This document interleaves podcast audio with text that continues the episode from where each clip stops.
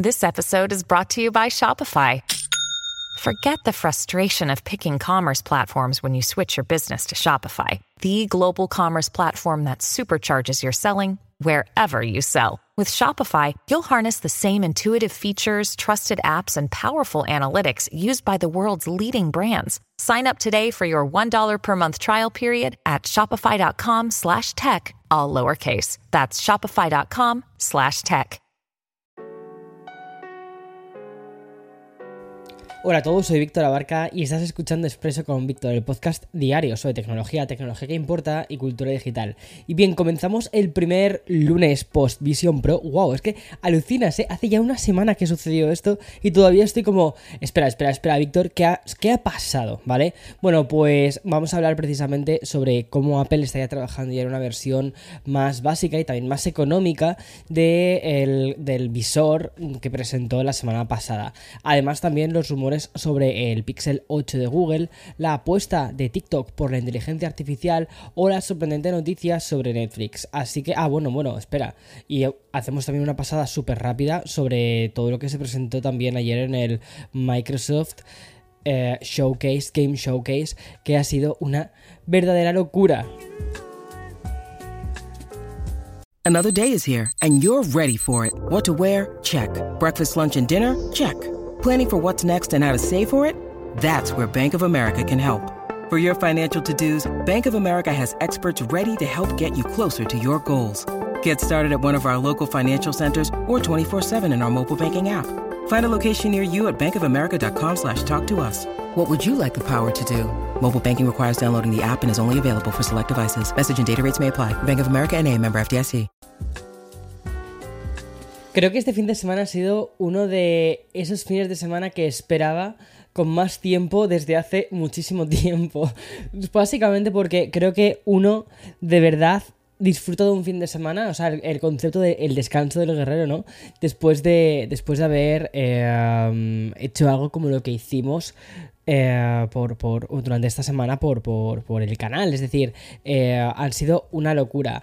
Ya no solo por el viaje en sí de ir a San Francisco, que son seis horas y media de vuelo, con todo lo que eso conlleva de tres horas menos, volverte un poquito loco, los desfases de sueño que tienes, sino también por el trabajo de estos últimos días, que no solo he hecho yo, sino, también ha hecho el equipo de House of BA. Entonces, quiero sinceramente dar un, dar un aplauso a todo el equipo porque, o sea, se lo merecen, son unos campeones y unas campeonas, o sea, increíble. Porque, para que te hagas una idea, ¿vale? Esta semana hemos publicado 5 vídeos en menos de una semana, o sea, una locura. Más de 25 shorts, más de, o sea, más de 25 shorts, TikToks, eh, una locura, reels, también los podcasts de 25 minutos de expreso que lanzamos, hicimos dos, y sí, el viernes me lo salté después de grabar el de hoy, voy a grabar el del viernes porque eh, Víctor, el guionista, también ha hecho un trabajo brutal de, escribirlo. Y también, por supuesto, el especial que hicimos de Café con Víctor, que fue un QA en el que te hablé sobre, em, sobre las, eh, el visor de, de, Apple y además respondí a todas las preguntas que me habéis hecho en relación a este. Y mira, básicamente, o sea, al final cuando hablas de estas cosas también hay que celebrar los números. Sé que no soy muy de celebrar estas cosas ni decirlo públicamente. Es una cosa que la que estoy trabajando más de celebrar los éxitos, porque muchas veces es como que se me pasa ¿sabes? Es como que, no sé si eso te sucede a ti, a mí me sucede, eh, pero estás como en el modo estás como en el modo de siguiente, siguiente, siguiente, siguiente, siguiente y nunca te paras a disfrutar y sobre todo aplaudir, aplaudirte, ¿vale? Aplaudirte a ti mismo, que también te lo mereces eh, todos los éxitos conseguidos. Y por ejemplo, esta semana ha sido ya no solo lo que hemos hecho, sino también los resultados que hemos cosechado. Eh, ya hemos superado la barrera de los 900.000 suscriptores en el canal principal de YouTube. Estamos a punto de lograr un millón, que yo creo que si continuamos así para finales de este año, principios, principios del que viene, conseguiremos el millón. Luego también estamos a punto de lograr los 10.000 suscriptores en el canal secundario de YouTube Café con Víctor, en el que te recuerdo que, por cierto, los eh, podcasts de Expreso puedes verlos en formato short también a través de ahí. Más de 400.000 visualizaciones en 48 em, horas en el vídeo principal de probando, de he probado las Apple Vision Pro. O sea, una locura.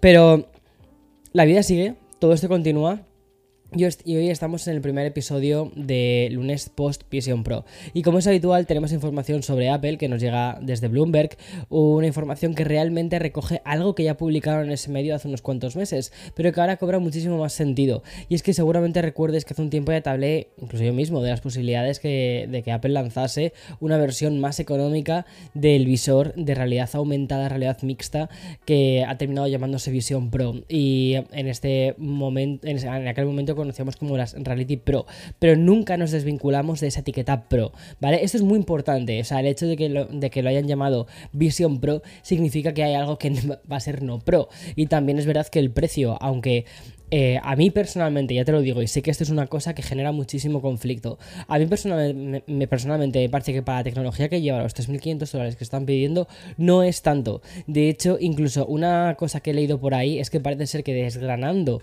el coste de los propios, o sea, del propio visor, eh, pues Mm, es básicamente lo que cuesta casi fabricarlo. Por ejemplo, las partes más caras del Vision Pro las encontramos en las cámaras y en el conjunto de los sensores, que parece que ha sido algo bastante carete. También el tema de los chips y las dos pantallas de, que tenemos justo en la parte interna, que son micro OLED de, 4, de 4K.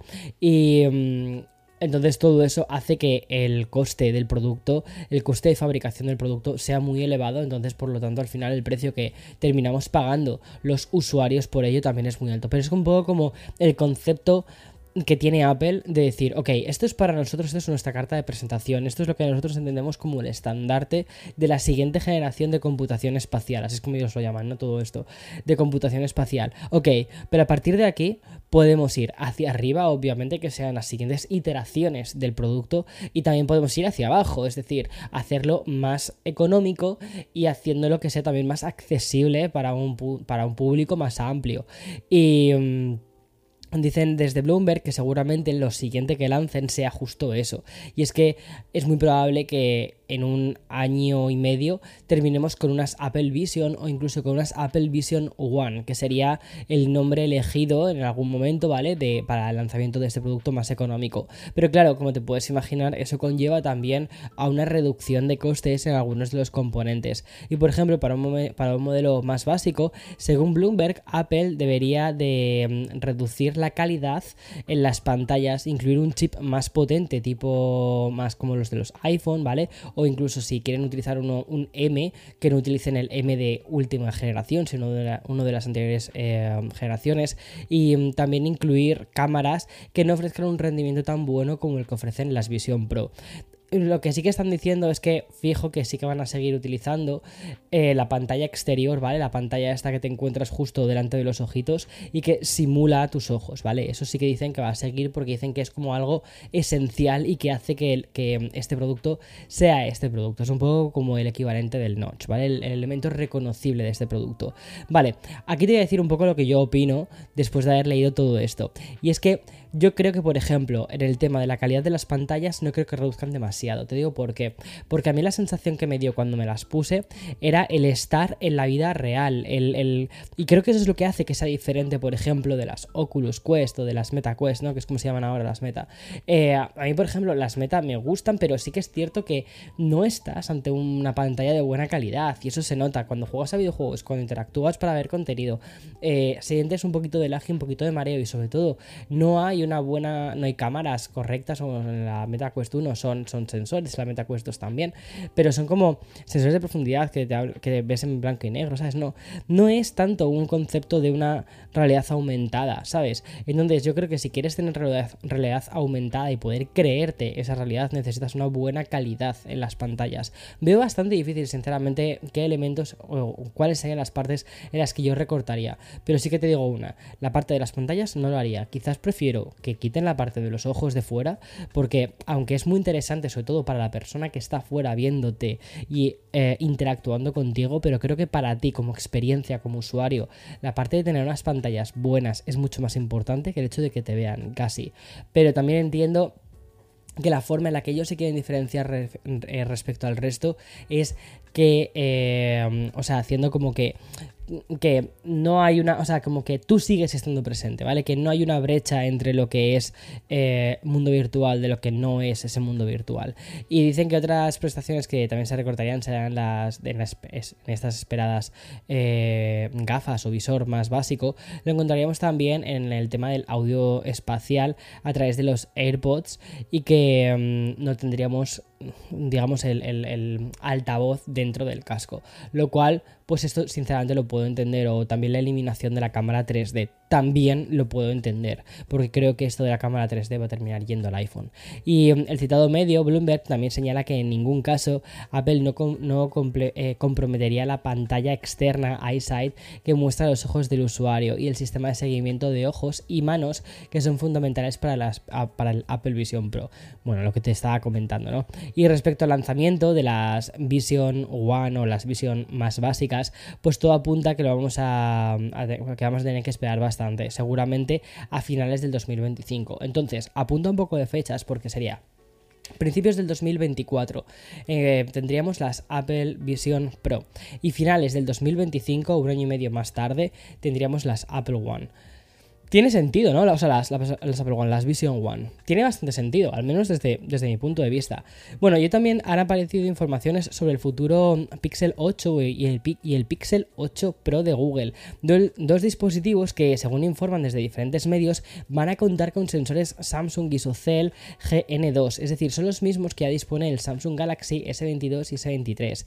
Conocido más popularmente como el GN2, bueno, pues este sensor ofrecía a los futuros smartphones de Google hasta un 35% más de luz que los actuales eh, que disponen los teléfonos Pixel. Y la mm, confirmación de estos sensores también supondría que el 8 y el 8 Pro eh, capturarían un vídeo de 8K 30 FPS y HDR reescalado. Además, también implicaría reducir el efecto fantasma de las imágenes HDR. Y si nos centramos exclusivamente en el modelo premium, que sería el, Pixel 8 Pro, esta versión también vendría con un nuevo sensor de tiempo de vuelo que mejorará el enfoque automático. Además, se especula que la inclusión de una cámara ultra ancha con un sensor Sony IMX787 de 64 megapíxeles y por su parte el Pixel 8 es decir, no el Pro, el modelo normal, ¿vale? Seguiría usando la, versión anterior de sensores, aunque Google sí que incluiría una lente con un campo de visión bastante más amplio, además de actualizaciones de software que mejorarían aspectos como por ejemplo el efecto bokeh en el modo cine. Y lo que no cambiaría ni en el Pixel 8 ni en la versión 8 Pro serían los teleobjetivos y las cámaras selfie, eso se mantendría. Y es que Google apostaría por la continuidad respecto al Pixel 7 y 7 Pro, que personalmente me encantan. Yo uso como teléfono secundario, el Pixel 7 Pro, y es un teléfono que personalmente tengo que decirte que me gusta mucho. El tamaño de, pantalla, es verdad que yo soy más de teléfonos pequeños. El, tamaño de pantalla me parece excesivo, ¿vale? Pero porque es que me parecen excesivos todos los tamaños de pantalla de todos los teléfonos actualmente, de los grandes. Pero sí que es un peaje por el que prefiero pasar en el caso del Pixel 7 Pro, porque me parece que la cámara es tan buena respecto al del 7, que también está bien el del 7, pero la pantalla, la cámara, todo. No me encanta el Pixel 7 Pro. Bueno, y mm, tras un par de noticias pues, más relacionadas con hardware, pues nos pasamos a una noticia de software, concretamente de, inteligencia artificial. Y es que Microsoft ha implementado chat de, voz en la, versión escritorio de Bing. ¿Qué significa esto? Pues que Microsoft va a implementar un, soporte de voz para que podamos hablar con el chatbot en dispositivos móviles. Es decir, vas a poder hablar con tu inteligencia artificial, con Bing. Y según explica en el comunicado publicado en el blog oficial, Bing Chat va a permitir hacer clic en el icono con forma de micrófono que va a aparecer en PinChat. Eso sí, de momento solo admitirá inglés, japonés, francés, alemán y aunque Microsoft confirma que habrá más idiomas próximamente, espero que sea el español uno de los primeros que incluyan porque tenemos un idioma muy grande. Y según la publicación, ¿vale? Bing Chat dice que también admitirá respuestas de texto a voz, es decir, responderá nuestras preguntas con su propia voz. Para ello tendremos eh, que usar una entrada de voz y preguntar a Bing Chat lo que queramos y ya está. Voy a continuar muy, muy, muy, muy, muy rápidamente con, eh, Microsoft y con el eh, Xbox Showcase de ayer. Voy a pasar muy rápidamente porque, aunque estábamos pensando en reservarlo para el viernes en un especial sobre videojuegos, ha habido algunas noticias que me han gustado tanto que quiero simplemente descargarte alguna cosa. Por ejemplo, mira, bueno, primero, tenemos una nueva versión de la Xbox Series S, ¿vale? Eh, con un nuevo color que es toda de color negrito, muy bonita, aunque a mí personalmente la blanquita me parece preciosa, pero aumenta el tamaño, ¿vale? Y llega hasta el terabyte de almacenamiento.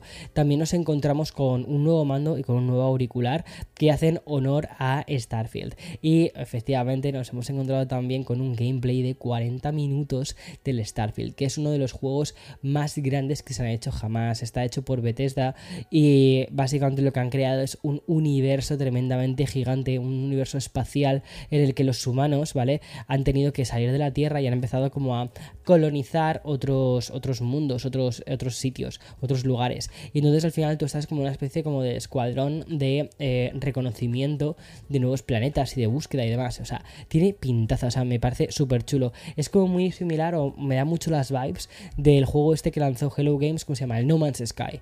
Me da como muchas vibes de No Man's Sky, pero claro, con una factura técnica que ya es como Next Level Charlie. Y luego eh, también ha habido otra cosa que me ha gustado mucho y es que hicieron justo el anuncio del Persona nuevo, el creo que se llama Reload o algo así, que es una nueva, es la, actualización o remake del Persona 3, pero con unos cuantos toques. Parece ser que, según he leído por ahí también, que hay muchas cosas que del Persona 3 Portable dejan fuera y que van a cambiar algunas dinámicas en este nuevo Persona Reload. Pero personalmente me parece increíble y además que los gráficos son preciosos.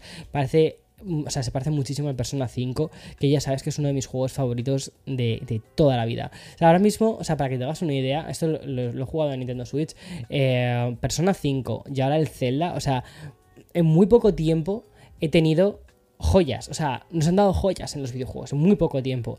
Y el Persona 3 no pude disfrutarlo en su momento, yo pasé directamente al Persona 4 y aunque alguna vez había pensado en, ostras, pues me molaría jugar al Persona, al Persona 3. El tema de los gráficos ya son gráficos un poquito antiguos, eh, muy, de, muy de PSP, ¿no? Eh, me tiraba para atrás. Entonces, tener esta nueva versión me flipa. Y luego otra cosa que me está flipando muchísimo es lo que está haciendo Microsoft o Xbox con, con su Game Pass, que es atraer eh, desarrolladores japoneses que hagan JRPGs. Y otro de ellos ha sido encima uno de mis estudios favoritos, que es Atlus, que va a hacer un nuevo juego, no me acuerdo del nombre ahora mismo, porque todo esto estoy yendo sin guion, estoy yendo de memoria, eh, para que te hagas una idea, o sea, es que estoy como mm, en momento de éxtasis, ¿vale? Eh, bueno, pues... Básicamente los desarrolladores, los creadores de Persona 5 han hecho otro juego que va a salir el año que viene para, para el Game Pass de Xbox y que tiene una pintaza increíble. Muy del estilo visual, muy de ese estilo, así que tienen ellos precioso, muy anime, muy manga. Pero eh, y sabiendo encima que viene de ellos, es que, es que sé que va a ser éxito y calidad asegurada. Y mm, qué más? Ah, y una nueva versión de Persona 5, ¿vale? Eh, mucho más, eh, más más, es más pequeña, es una versión no es como la Royal ni nada parecido. Es un spin-off de Persona 5 que también tiene muy buena pinta. Habrá lanzado muchísimos anuncios, muchísimos anuncios de juegos, que es algo que necesitábamos también de first parties, como por ejemplo el, el Forza Motorsport de Horizon, Forza Motorsport, que es el clásico juego de carreras. Y de verdad, o sea, me parece que está muy guay. O sea, esta es la Microsoft o esta es la Xbox que queríamos. Una, una Xbox que compitiese a saco y que estuviese diciendo a sus first parties, ok, esto es lo que tenemos que hacer, ok, esto es el futuro del Game Pass. Me encanta. Y luego han anunciado otra cosa muy interesante para los usuarios de, Mac, ¿vale? Y es que eh, a través de un acuerdo que han hecho con Nvidia vas a poder, eh, vas a poder Em, jugar a los juegos de PC del Game Pass. Entonces, ¿qué significa esto? Que todos, en todos los eh, dispositivos en los que se permita el GeForce Now de Nvidia, vas a poder jugar a tu Game Pass. ¿Y eso qué significa? Pues que, por ejemplo, en Mac lo permite, entonces vas a poder jugar a tus juegos de PC en tu Mac. O sea, win-win de, o sea, vamos, de película. Y hablando también un poco de lo que te contaba antes, ¿no? De, de ChatGPT, pues hoy vuelvo a una información sobre la que em, seguíamos su pista, y es el salto de TikTok a la inteligencia artificial. Como ya te dije, el primer paso lo hizo a través de Taco, el, el chatbot que está disponible en TikTok en modo beta y que sirve para que los usuarios puedan interactuar con un chatbot, que es algo más sencillo y más práctico. Sin embargo, parece que la idea original es algo mucho más potente, y se confirma que ByteDance, la empresa matriz de TikTok, está inmersa en su propio desarrollo de un chatbot al más puro estilo ChatGPT. De momento ha comenzado a probar este chatbot al que han bautizado como Grace entre sus propios empleados. Y em, por el momento se conoce muy poco sobre este Grace, pero según informan medios como Bloomberg, estaría basado en varios modelos de lenguaje, y aunque ByteDance no ha confirmado nada al respecto, se cree que la empresa lleva tiempo desarrollando varios modelos grandes de lenguaje. Tal y como se señala, también hay que tener en cuenta que ByteDance ha de esperar a que el principal regulador de Internet de China haga una revisión de seguridad a las herramientas de inteligencia artificial generativa. Pero mm, lo que parece que está claro es que desde China se está apostando muy fuerte entre varias compañías top por desarrollar sus propios chatbots de inteligencia artificial y no depender de OpenAI. Y aquí ByteDance, que es una empresa china, pues eh, juega un papel principal porque yo creo que ahora mismo ByteDance está siendo como una de las mayores fuerzas de soft power para, China. Entonces esto es algo que quieren impulsar. Y mm, vamos a acabar con estas noticias de lunes, con una noticia sorprendente porque tenemos que admitirlo, cuando Netflix comenzó a desplegar una nueva política de suscripciones, lo que pensábamos que iba a producir eh, era un éxito masivo, una huida de usuarios alejándose de las restricciones de, los miembros adicionales, pero no, creo que Netflix ha conseguido algo que va más allá de una calidad bastante menguante en sus contenidos, y es que Netflix ya tiene esa imagen de marca, tiene ese punto de con el usuario. Te cuento esto porque ya tenemos los primeros datos de Netflix, y en Estados Unidos, tras desplegarse esta nueva política de usuarios adicionales fuera del hogar, que cuesta 7,99 dólares mensuales por miembro extra, extra, pues a pesar de esto, Netflix acaba de experimentar los mejores datos de suscripciones diarias desde la pandemia. Como lo oyes, según una información publicada en Variety, las suscripciones diarias promedio de Netflix han alcanzado los 73.000 del 25 al 28 de mayo, un aumento del 102% con respecto al promedio anterior de 60 días. Y aunque también han aumentado las cancelaciones, un 25% más, el saldo le sale muy positivo a la plataforma de streaming. Concretamente, la relación entre altas y cancelaciones desde el 23 de mayo aumentó un 25,6% en comparación con el periodo anterior de 60 días. Eso es justo lo que ellos dicen, ¿vale? Y obviamente estos datos reafirman su nueva política de miembros adicionales que parece que les está saliendo pues tremendamente, pues, tremendamente bien. En fin, y hasta aquí todas las noticias de hoy lunes. Como siempre, mañana más y mejor. Chao, chao.